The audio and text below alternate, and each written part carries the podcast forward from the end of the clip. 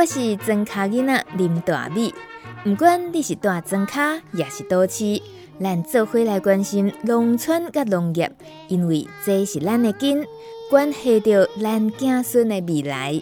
欢迎收听《米米之音》。《米米之音》第六季，庄卡囡仔的垃圾哦。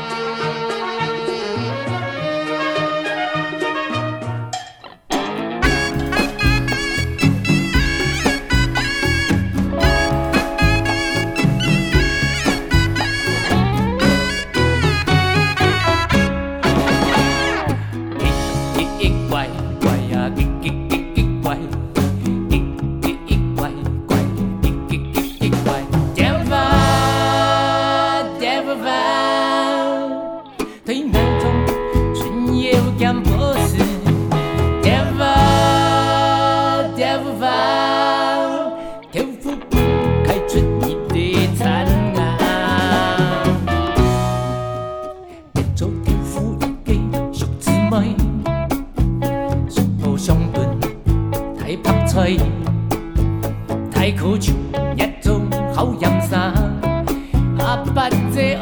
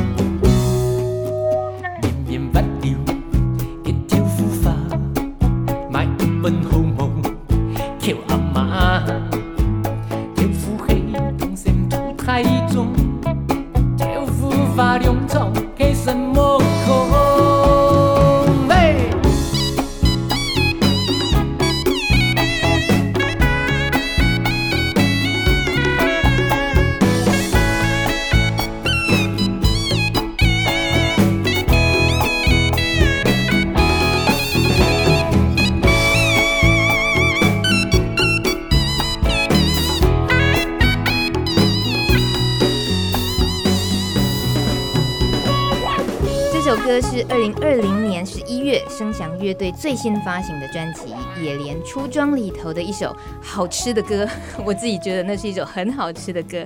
新专辑里面豆腐那个字怎么念？骨吧，哈，豆腐骨，哎，豆腐骨，哎，豆腐骨是豆腐骨，这是客语的说法。是，不过大家不要误会大米的节目，我们不是说好是农村农业访谈的节目吗？怎么会变成音乐节目呢？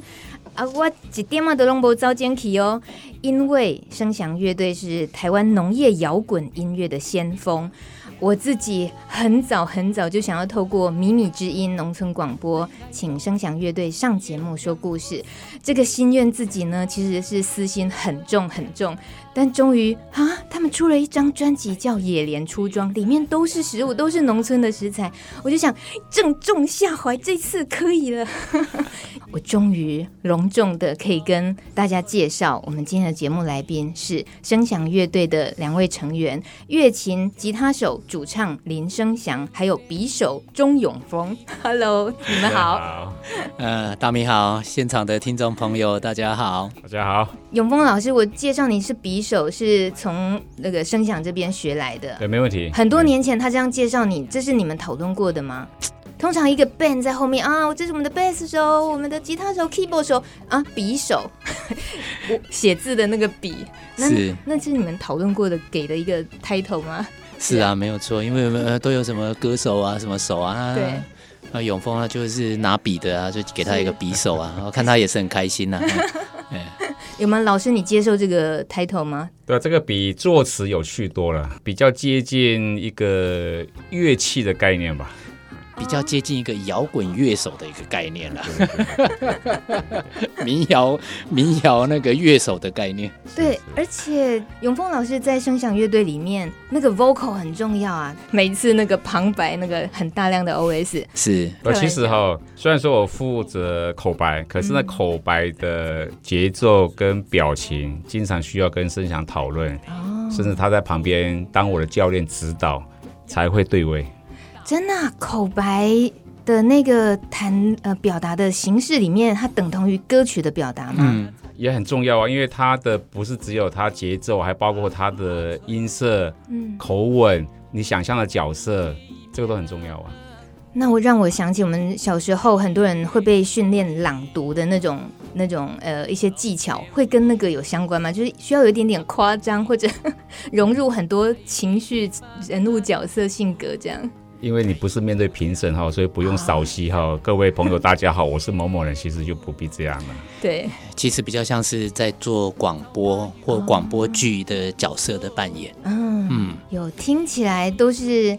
很容易把我们的情绪马上抓进去那个歌曲的灵魂里面。嗯、我们刚刚说《野莲出装》这张专辑里面哦，这首歌我特别觉得它适合在一开始节目先听一下。当然它是欢乐的，然后我们这一集节目要播出也就在过年前，呃，前两个礼拜我们要播出，因此这个欢乐的心情希望是有的。但今天我们录音的同时又是疫情严峻的时候，是那两位大老远跑来台。北陪大米一起录音，我们也都一路上看着大家战战兢兢要面对这个疫情，两位会有什么现在的心情感触吗？声响，嗯，今天下午才跟朋友在聊哈，就是说，哎，这一年来的疫情哈，呃，我其实大概在我们那时候在做野莲出装的那个录音的时候，是在二月底到三月初，那时候疫情刚发生嘛，那我录完音之后。哎，我已经大约感感受得到，就是说这个事情不会那么快落幕。嗯。那所以我就开始调整我的那个做，应该是心情啊，还有节奏。所以我都觉得我已经慢了好一阵子了。嗯哼。整个身心都慢下来了。那慢下来之后呢，就因为所有的表演都都没有办法进行嘛，哈，我一直到。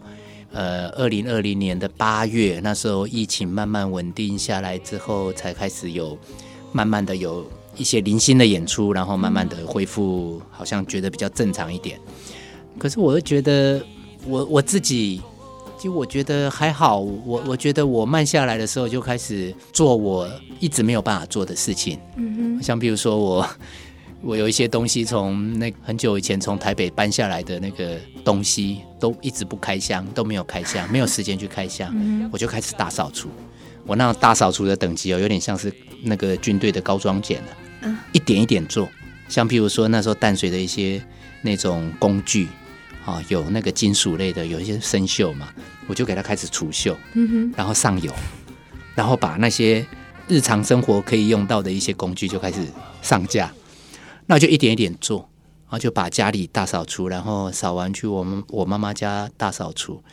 我觉得那个过程里面，其实嗯，我觉得没没什么不好，嗯啊，会觉得说，哎，这些东西我我好像可以不用。然后打扫到我妈妈家的时候，哎，这些东西都不是我妈妈的。我觉得我妈妈日常生活会需要用到的东西其实是很少。有的时候我都觉得说啊，人生好像不需要用到那么多的东西。你帮林董清掉是，哎，有些是清掉的，哎，你没有被念吗？不会，我妈妈不会，因为有些多出来，就是我觉得那个要清掉这件事情，当然是经过沟通嘛。你说杯子好了，我说我们需要，我们需要四十八个杯子吗？当然不可能嘛。我们用一个每每年的最大的量，我们大概不会需要同款的杯子，不会超过二十四个，嗯，一定是够用。那其他你就清出来给别人用了。应该就清出来，家里应该要保持某一种空，嗯，你才会觉得有需真正需要的东西才会才会进来，嗯，不然家里头永远塞满，那是不好的。你包括你刚刚清那些你说淡水带回来的东西，那很细琐的事情，所以那是非常杀时间的事情，是吗？就慢下来啦。你我什么事都不能做的时候，我就心里就想说不用急啊，我们就呃保持健康把。一些平常不能做的事情，就把它慢慢的做。嗯哼。所以其实这几天疫情比较严峻哈，那我会觉得就是 我们都已经那么努力，大家一起这样撑过来一年了哈，我觉得我们可以啦，可以。可以把它，希望是我们可以把它守住了。嗯，是是。嗯永丰老师，特别是在都会区啊这种大型的生活场域里面的工作跟生活，那个感受到的压力，可能又不像声响可以回到家乡，然后慢下来，那那个接触的层面都降低非常多，所以那个生活的压力应该也蛮具体的。在都会生活的人，呃，比较可以吧，因为每天要搭那么多的捷运，所以你就会觉得。捷运的人员实在是很了不起，他们每天哈就是几乎不放过任何一个没有戴到口罩的人，他随时会上去提醒你。嗯，然后呃，在学校的时候，学校要处理防疫的工作，不是只有面对老师跟学生，你还要面对周围社区人使用，把学校当作公园使用的人，怎么怎么让他们配合的？其实很多需要协调的工作。嗯哼。老师，我们呃跟声响啊，今天上这个节目，我要考试一下。你们知道这个节目名称应该怎么念吗？我是米米之音的第六季第六个系列，名字叫做好。有人要看草稿，是不是看小抄？好，咪咪之音啊，哦，咪咪之音哦，客语叫咪咪之音，然后后面那个副标呢？种下生年的垃圾咯，嗯，种下生年呢？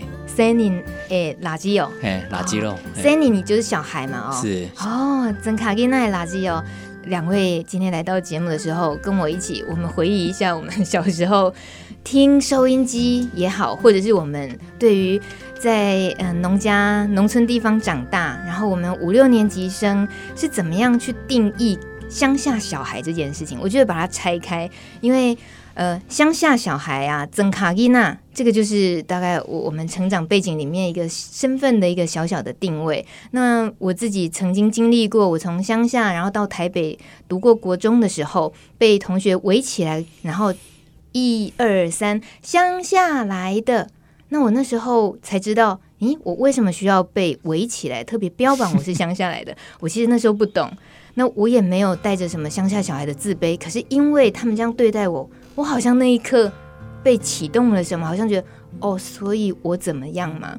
所以这是这是让我自己也想要再一次，就不管是透过节目的，或者透过两位，我们可不可以回忆一下乡下小孩整卡丽娜对我们自己到底那个原生呃长大的环境，现在去回想是一个什么样的样貌？就生活的形式啦，还是说你对于这个名词，如果放在自己身上是什么感觉？在小时候跟长大之后。呃，首先我想回应哈，就是恰好你这个节目名称的副标是垃圾肉嘛？对。那美容南边有一个村落哈，叫做西普寮、给波寮。那边早期哈，呃，美容镇上人就调侃那个地方，说那地方很呃很不发达，所以女儿最好不要嫁去那个地方。就说哈，给波寮好时候，安普特哈马拉怪董州垃圾肉，就那地方好。是好，但是呢，晚上没有电，所以好那个青蛙的叫声哈，你就当做是垃圾咯，就很荒凉，就只能听到青蛙叫的意思。对，所以有乡下人的幽默啦。是，但是我刚回想你讲的这个事情哈，我倒没有觉得我小时候从美浓东边的村落到美浓镇上念书。后来从美浓去高雄念高中，有被标记过你是乡下来的这个经验的。我刚我在想说，为什么我没有？嗯哼，我猜可能是因为哈，我们小时候是美浓的烟草经济最好的时候，所以美浓当时一般有种烟叶家庭小孩子的物质条件，恐怕都不会比都市差。哦，所以包括我们小时候，都市里面有那个等级股，你知道等级股吗？就是把电唱机跟垃圾肉合并在一起的，叫等级股。把电唱机跟垃圾油合在一起，等级股。小时候我们家就有等级股啦，高级。我们家也有，对。而且生养家还没有种烟草，所以他们家已经也有。我们家是养猪的啊，养猪。所以两个两个主要的经济命脉，美农。所以当时美农的农村经济其实是可能不比当时的都市。呃，核心以外的地方差了，嗯，所以我就觉得可能是因为这个这个原因哈，我们去那边比较没有带有这种这种标记吧，嗯哼，对。所以不过永丰，我觉得我想到一件事，就是你那时候小时候以为全世界都是客家人，真的吗？什么意思？没有听过别的语言的意思？因为小时候我们家是住在美浓东边四公里外的地方啊，嗯，所以我没有听过客家话以外的语言啊。所以我第一次听到客家话以外的语言，是因为我妈妈是闽南人，跟她回娘家的时候，对我妈娘家那边都讲闽南语嘛，我跟我父亲两个人就愣在那个地方，我们不知道那个语言是什么东西。几岁的时候？大概就是国小二三年级的时候吧。愣在那里，对，觉得自己好像到了外星球这样嘛。对所以生祥呢，垃圾有的印象，还是说乡下小孩这个放在自己身上的这个名词有印？哎，我第一个想到的是说，我国中毕业以后去台南念高中，那回想起来，呃，我高中大概还有两个到现在都很要好的朋友，两个都是农家子弟，啊，其中一个就是《封神一二五》有出现的给腮红哎。他们家也是务农，嗯、哎，那另外一个让另外一个黑娜是，呃，他们家也是养猪，然后养虾、养鱼，然后也是种田的。那所以，即便是呃到了呃城市读书，但是事实上，我们高中的时候也有很多的乡下的那个背景的农村的背景的小孩也会到城市。嗯、那可能我们会很还蛮明显的，就是哎哎乡下的小孩哎。会去聚在一起，然后就变成是比较要感情比较要好的同学，好、嗯哦，大概是我可能直接回想到是这个，嗯，我自己心里头一个很特别的心情，一个一个小小的，嗯，我不晓得有点像黑洞，就我会掉进去，我会不懂，我我就是那一次的事件的发生，那。当然，现在呃长大之后，慢慢会听到有人说哦，因为台北人只要离开台北，他们都当成是乡下。哦，那我就理解了，我就想，嗯，OK。但是问题是，就像永丰老师刚刚提的，就是你说你因为美农长大的小孩，经济这方面，那这些或许大家没有那个负面标签的说法。那意思其实也就等同于讲乡下来的或整卡吉娜的时候，其实就是带着负面标签的嘛，就代表可能比较穷的、比较辛苦的。所以在你的理解里面也是有这个部分，是吗？我觉得这个事情不知道会不会是因为美容是客家人的关系的，因为我觉得客家人去到外面哈，对自己的文化，我觉得是比较有一点自信。而且哈，就是客家人也许因为他们着重教育。所以他们的知识能力都不弱，嗯，所以出去哈，我觉得在前面几次的这种交谈上面哈，他们可能不会有那么明显的差异。我觉得这是第一点。第二点就是我的上一辈，比如说就是那个现在的这一位文化部长，大概就是大我一辈嘛，就是六七岁的这一辈人，他们去到都市里面念书的时候，他们那一辈人去都市里面哈，很敢跟人打架。就是有人说啊，你们是怎么样怎么样的时候哈，他们很敢，就是邀一群同学就过去去打架了。嗯哼，这个名誉是靠自己打出来的。因为其实那个早期我们小时候哈，闽客械斗是有遗留遗传到我们这一代人的身上。啊。就就转变成哈，我们因为国小都会有郊游跟远足嘛，嗯，我们去到一些地方，比如说像隔壁旗山的呃学校也会去那个地方嘛，也没有深仇大恨，就看到我说这个是霍洛尼，然后就打了，然后老师也不会阻止，然后老师就好像说在观看说哈，这个学校跟那个学校打群架哈，哪边会赢，那个牵涉到什么民主的什么有的没有的东西。我小时候还有这种经验，嗯哼，对，所以这个会比较，我觉得这可能有影响。就是我们去到都市里的时候，碰到其他族群的时候，哈，我们会用一个族群的东西去面对。我们可能会要一些客家人去面对这个事情，嗯、而不会是一个人一个人去面对这个事情。嗯，但那个自我防卫心也蛮强的，就是了。我觉得至少到我这一辈，我去都市里面还有这一种。心理的机制是声声响这么温柔，感觉应该还好，还好，还好，还好，是，嗯，不太想跟人家打的那一种。呃，我们那时候好像是变成是哈，因为我们是二中的嘛，看到一中的哈，每次在那个球场球场上的哈，就都站的，然后那个就是很激烈啊，分外眼红啊，哎呀，所以哈，每次那个什么排球比赛啊，乒乓球比赛啊，哦。那个讲话都很不客气，都是笑肌，都是可以笑肌间的，嘿，倒是这个是比较多。嗯，那我懂了，反正只要想打，不怕没理由就对了。没有，那时候很讨厌一中的。呃，心想你，你确定现在还要再挑起这件事？没有，我们那时候其实都一样啦。嗯、那什么那个什么那个高雄的那个第二志愿都很讨厌第一志愿的，然后第三志愿的前两志愿都很讨厌呐，嘿，都一样啦。那第一志愿会讨厌第二或第三吗？他们可能觉得很不屑啊，很很直白的心情就是这样的。那垃圾油这件事情呢？小时候其实刚刚永峰老师你提到说，以前还以为没有呃，就是只有课语这件事情，那表示收音机传来的语言这些，那时候还没有那么清楚去分辨这件事吗？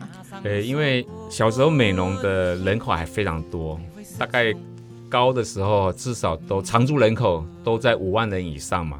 其实小时候美容是非常热闹的，嗯、包括我念的小学都已经在美容算是比较偏僻地方了。六个年级加起来有接近一千人哦。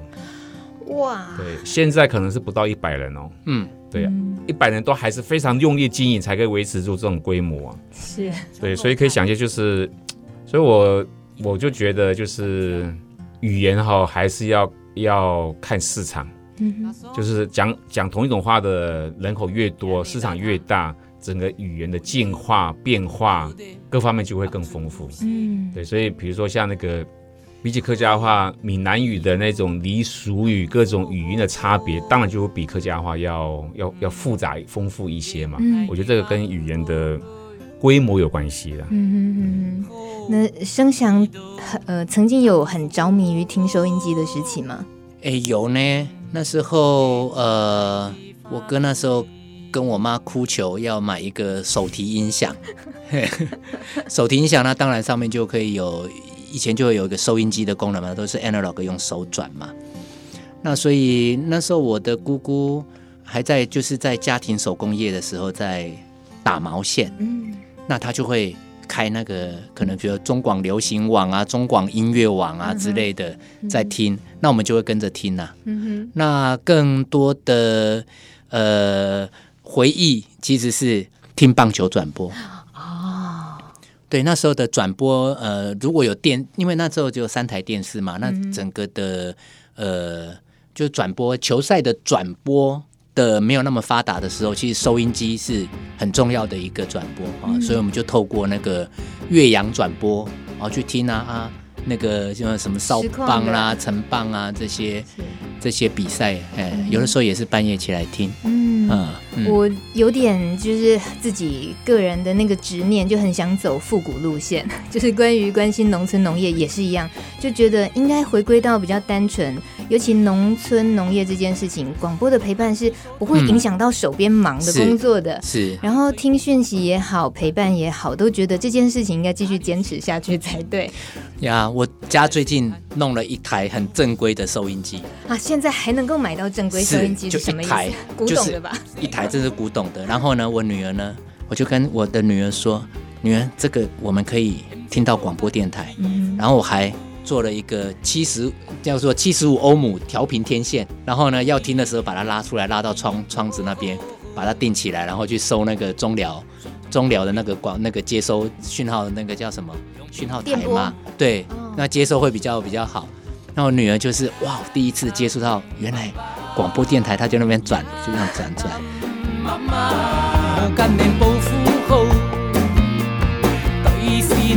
你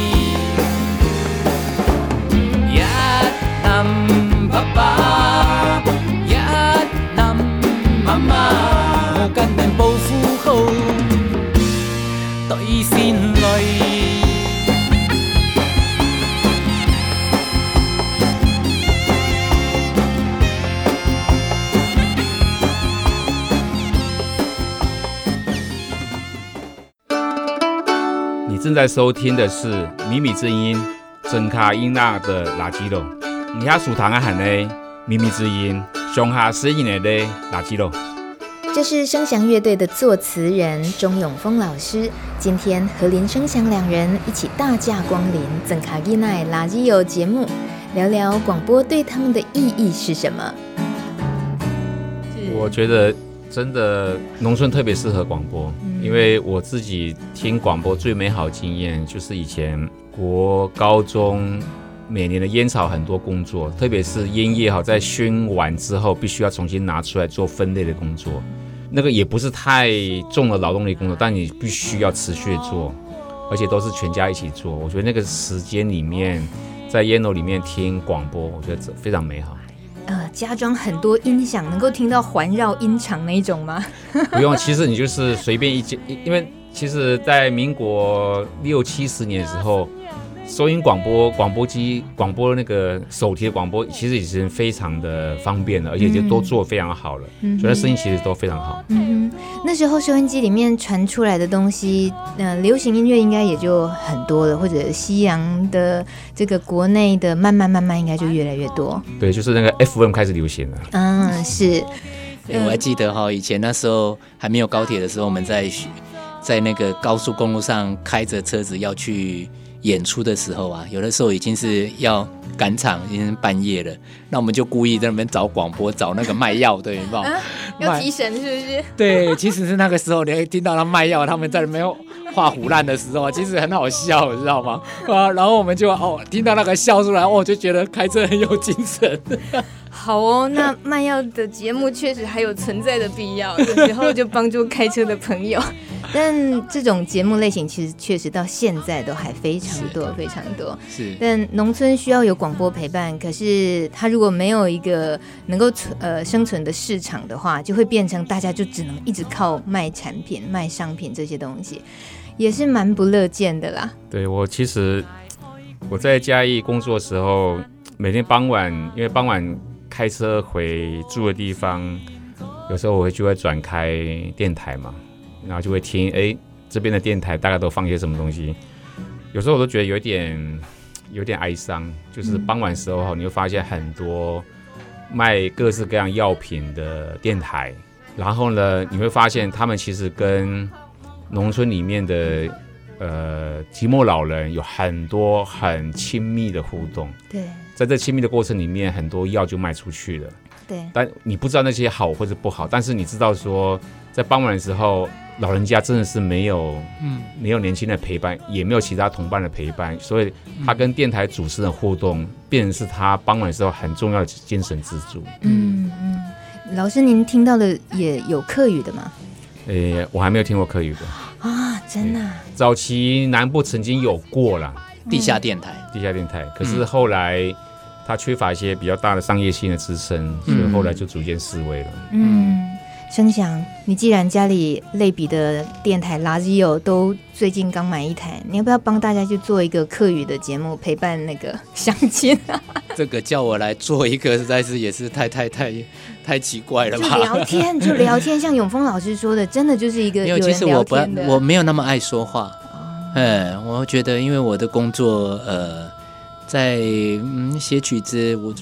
演出有的时候回到家都已经累了，然后我我其实不那么爱说话的人，嗯，嗯，我还蛮享受一个人很孤独的时光，嗯嗯，对。那有一阵子我就像比如说打球的时候啊，我开那个就是高雄金广，听那个我一个很喜欢的主持人叫岳林，他很奇特，就是永远能够找到一个很好的故事的人去谈他的故事，嗯，哇，我就觉得说哇，他到底怎么办到的？就是。或就是常常就被他的节目感动到，嗯，可以很专心的就想听完那个节目的感觉，啊、嗯，嗯，一直聊垃圾油是我自己也觉得很私心的，因为这件事情 大家已经越来越不重视。那像六年前，我其实生活圈是从台北的都会主流媒体圈，然后转到了宜兰农村，然后我开始做。一个边缘媒体，就是做农村广播，关心农村农业的议题。不过我在小农社群里面，我就发现。以我们收音机，其实就是对我们小时候来讲，就是听音乐的一个最早期的启蒙，吸收各式各样音乐的一个算是最重要的工具。那当代来讲，当然就可能听 CD 啊，或者 Spotify，就爸爸妈妈放什么，我们就听到了什么。以当代来讲，可能是这样。所以我在小农社群有一个很特殊的发现，就是这些年轻的或者是带着理想到农村开始做友善耕作，呃，从事务农的这些人，他们。很多数也都是带着孩子的人，而我常常在这些生活的场域，呃，大家一起生活情境里面，在他们家或者在店里、餐厅什么的，我会听到的音乐是声响乐队的歌，很多很多时候是听到你们的歌，是陪伴着这样子的一群人的生活背景里面出现，所以我就在想，那这些务农的人，他们的小小孩也在慢慢长大。耳濡目染，就跟着爸爸妈妈关心着哦，他们听到的是这些歌，然后会聊到的是这些话题，关心土地、关心环境的议题。所以我在想，现在的声响乐队呢，应该也就是当代现在的曾卡吉娜的垃圾哦。而且啊，想想看，如果说我们以我们五六年级生跟我们现在做个记忆交叉比对一下，我如果小时候能够听到一个哦。对，也就是在歌颂着农村，关心着农村生活百态、农业的重要、耕耘的故事、农人的故事的话，我应该就心理的素质、健康程度应该会好很多。我觉得影响很大，你们觉不觉得？永丰老师一直点头。的确是，比如说你刚刚讲的时候，我就想到，其实，呃，我知道，比如说像那个美国有一些。很重要的资深的音乐人，他到六七十岁的时候，他其实就是去弄个电台，也不是放流行的东西，是是放，比如说影响他童年、影响他创作很重要的这些各式各样的民谣。比如说最有名的例子就是 Bob Dylan，嗯，他到大概七十几岁的时候，他经常会去玩一个电台，他的电台的节目叫做主题电台。嗯哼，啊，因为他有非常久的这些民谣的收集跟聆听，所以他会用各式各样的主题去谈以前的这些老民谣、老蓝调、老乡村歌曲，所以你会从这些他的讲述里面哈，听到这些老东西的新的意义。嗯，我觉得永峰你可以做这件事情，是有一种踢皮球的感觉。你再邀我过去当来宾就好了，因为永峰的那个他的呃唱唱片的。资料库其实是算是非常丰沛的嘛，嗯、啊，他的他就收集了太多的那种那个音乐啊，不管是黑胶或者是 CD，嗯。啊，老师，所以我刚刚挖坑挖错，不是挖给声响，应该是挖给老师才对。嗯、有我有一阵子失业在家里的时候，我受邀去电台做过类似的事情，嗯哼，就是他们就就跟我说，你就随便安个。你要的主题，然后你就选音乐来放，你就讲这音乐故事。所以我我放过好几次的音乐主题，比如说是你失恋第二天可以听的音乐，嗯，真好。比如说哇，又比如说你不幸离婚之后，你想要办一个舞会，放什么音乐来跳舞？哦，很实用啊。老师，你这个节目有没有留下来？现在肯定火的。我还有留下当时那些放歌的那个那个歌单，歌单吗？对对对，哇，太太宝贝了！这个东西我好想真的真正听到这些节目哎。对啊，就是音乐，其实它能够产生力量，往往是在你失意失智的时候啊。嗯，而且疫情期间就录音吧。就录吧，就做吧。呃，希望这个听到这集节目的人，如果有些帮手愿意主动帮忙的话，因为肯定两位大忙人没空嘛。那我们就是搞设备的啦，搞剪辑的啦，这些就自己揪一揪。如果可以的话，就促成这件事情，一定很棒。嗯，那声响呢？你觉得自己的音乐成为了当代小孩的曾卡吉娜的垃圾，有那种生活环境的一些意识的启蒙？你感觉？呃，因为。我的那种可能高中到大学时期，我有一个感受，就是说，我觉得农家人的好像是一个没有脸孔或没有嘴巴的一个族群啊，不管是福呃闽南人、福佬人或者是客家人哈，都很少会有，就是好像是一个没有声音的一个一一群一职业。嗯，那后来自己开始在学音乐之后呢，呃。我还记得那时候，我写了一首，在大学的时候写了一首叫《耕田人》，是在讲我阿公、我爸爸妈妈的故事。那时候永丰他说我之前的写的那些什么美浓三下啦，那些什么，他说太软弱了。他说到了写的开始有那种为自己的父母亲、为农民在讲一点话的时候，他才觉得说我的音乐有希望那样子。然后呢，我后来就觉得说，哎，那我们的音乐也没有人在处理农业这一块啊。嗯。那我在我当兵两年退伍之后，有一天我在淡水租房子的地方，一个三合院，黑名单工作室的王明辉来看我。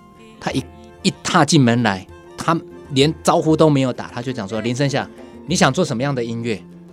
就直接第一句话就这样问我。嗯，我还没有办法，我还没有接受，我就翻过头来说：“我我我要做农业摇滚。”等一下，你瞬间就回答了这句话，这个答案。对，哇！然后他就马上他就回过头来，他就说：“林生祥，我跟你讲，你要做什么样的音乐都没有问题，你可以自己当你自己的制作人，你不用找别人，你自己当自己的制作人，你就可以走出一条路。不要担心，有遇到困难来找我。”那时候是王明辉在我刚刚我出道的时候跟我讲的一句话。那所以，我跟永丰的合作。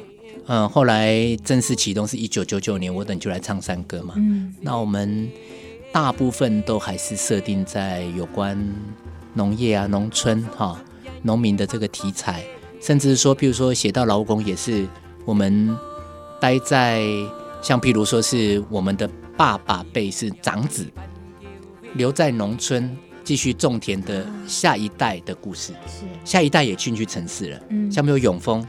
哦，就也是嘛，也在城市讨生活啊。事实上我也是啊，只是说我演唱的地方很多的时候是在城市里头，但是我还可以没没事的时候我就回到美浓。嗯，哦，但是我们的主题基本上还是都会围绕在农村哈、农业、农民的这个这个主题上，一直在那在那边转。嗯，是，哎，包括是我觉得是伪装是写到石化业，但是事实上也处理了一些关于石化。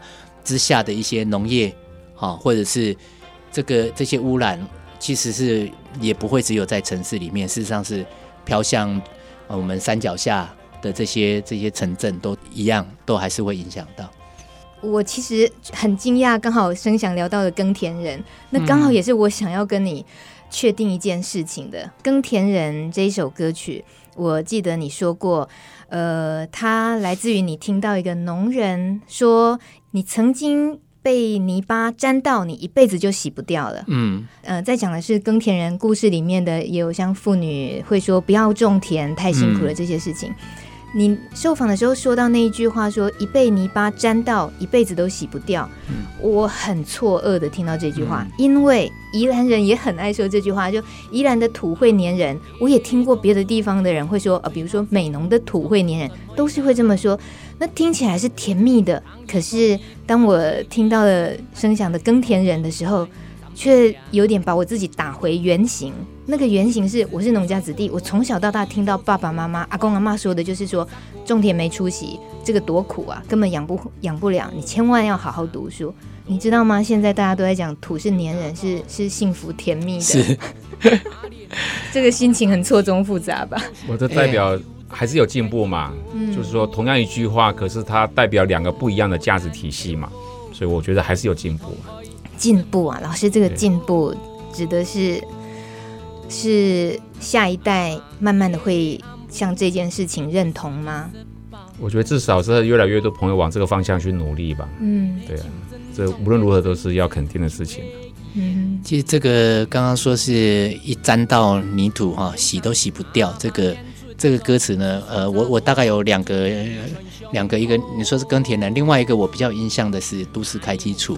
都市在林岸专辑的第二首歌《都市开机组》里头有写到这一句话，但是这一句话是来自于永丰在美农对一个农民做的访谈，叫做什么编年史？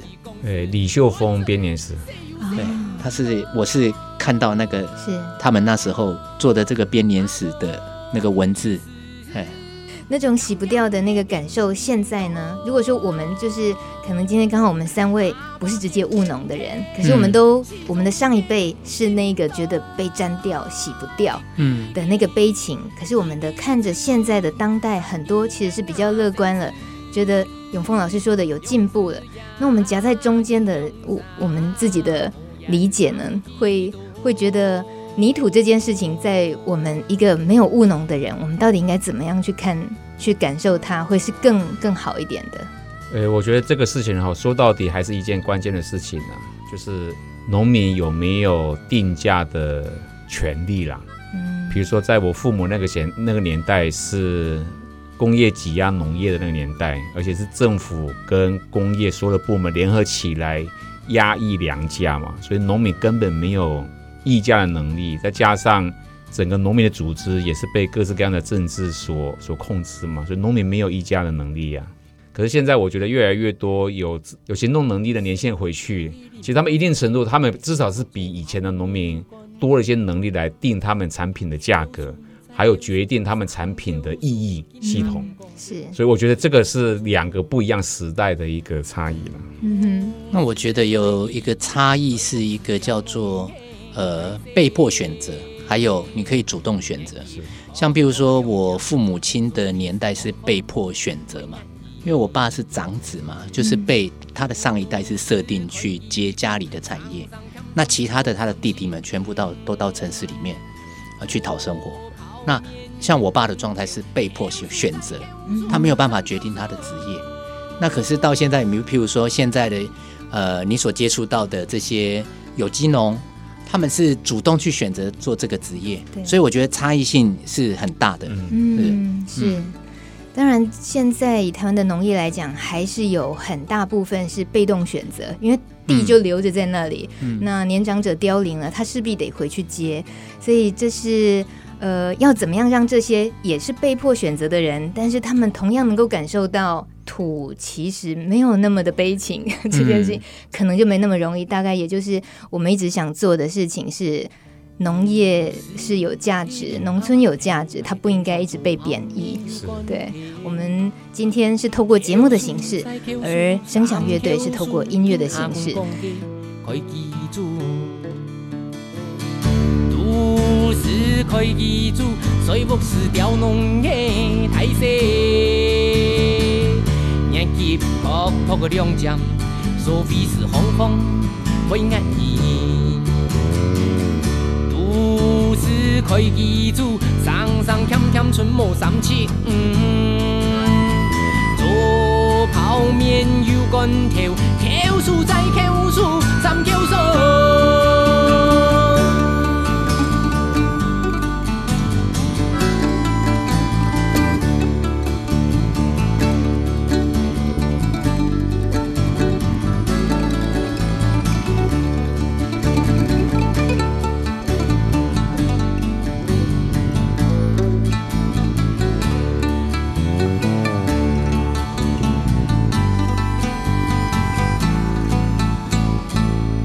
集节目呢，讲到这边，大家觉得听到的歌很少，对不对？就是因为我们又不是一个音乐节目，我就是要满足我们米米之音的这最大的企图，就是终于可以听到永丰老师跟声响在节目里面聊聊他们心目中的农村，还有一些呃儿时的回忆也好。那下一集节目。还有更多，我们也会聊一点歌啦，也要聊。但是还有更多的是，我觉得他们也是像农人一样，他们有很多经验，其实是可以回馈给我们现在在务农的人一些心情上的互相支持啊。挫折谁没有，对不对？等一下问一下挫折的部分。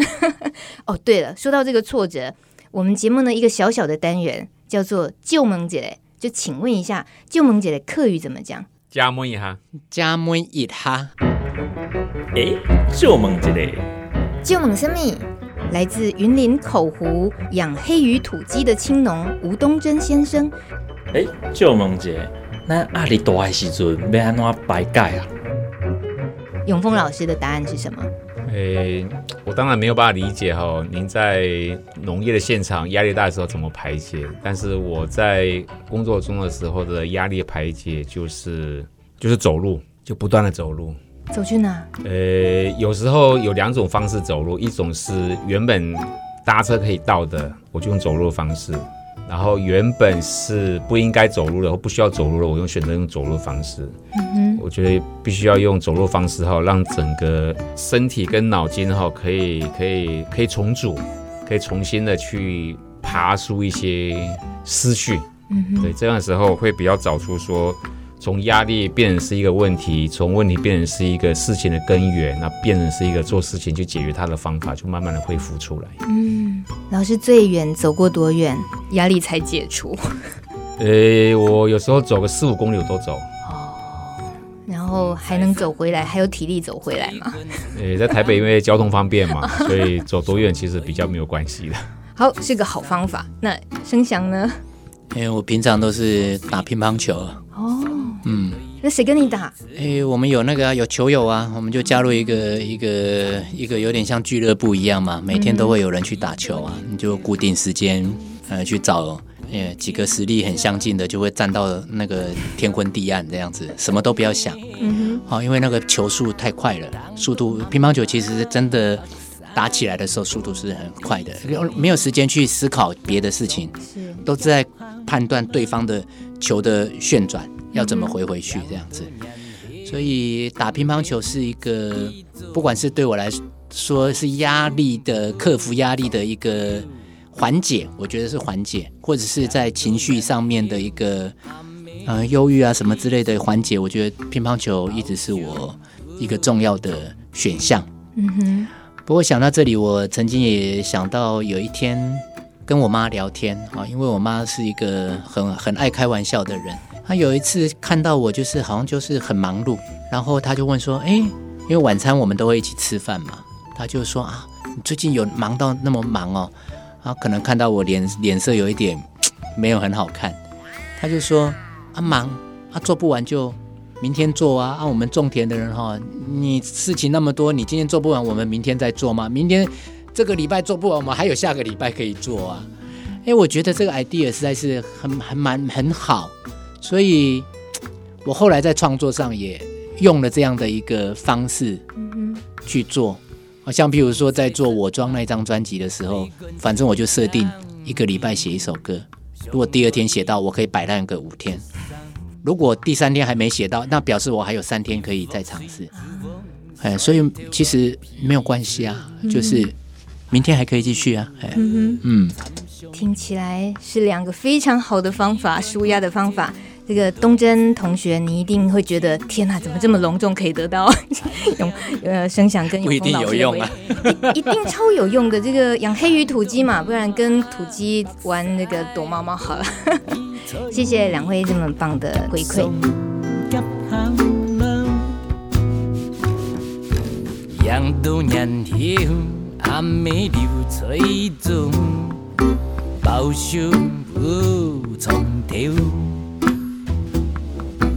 羊肚年头，阿妹流水珠，包胸部从头。